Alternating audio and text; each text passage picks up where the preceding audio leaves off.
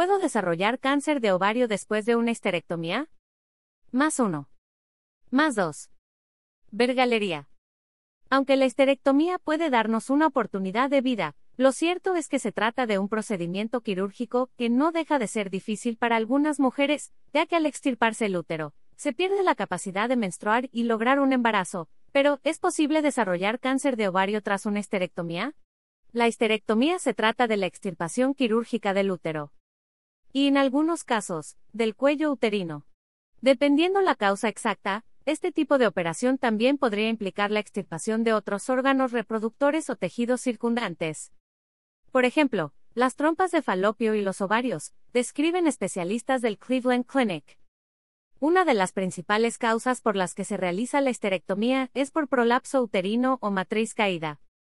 Como también se le conoce por fibromas uterinos, sangrado vaginal anormal, endometriosis severa, complicaciones en el parto o cáncer ginecológico, es decir, cuando se originan los órganos reproductores de la mujer como los ovarios, el útero, cuello uterino o en las trompas de falopio.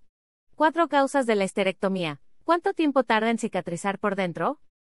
¿Puedo desarrollar cáncer de ovario después de una histerectomía?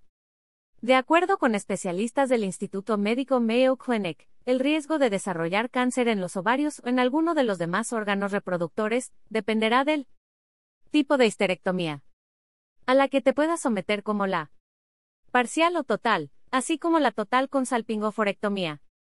¿En qué consiste cada una? Histerectomía parcial o total, solo se extrae el útero, mientras que en la total, Además del útero se extrae el cuello uterino. Sin embargo, en ambos procedimientos los ovarios quedan intactos, por lo que sí podrías desarrollar cáncer en los ovarios. Histerectomía total con salpingoforectomía.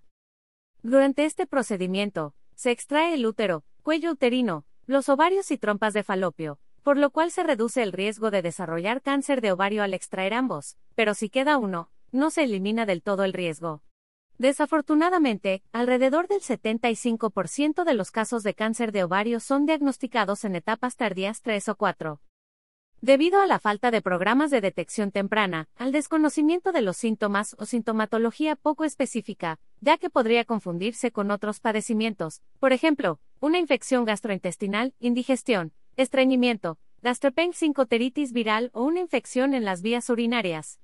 Es por esta razón que debes prestar mucha atención si padeces hinchazón o inflamación abdominal persistente, dolor de espalda, cansancio extremo, cambios en tus hábitos intestinales como estreñimiento, necesidad frecuente de orinar, molestia en la zona pélvica, dolor durante las relaciones sexuales, sangrado después del coito o pérdida de peso sin causa aparente.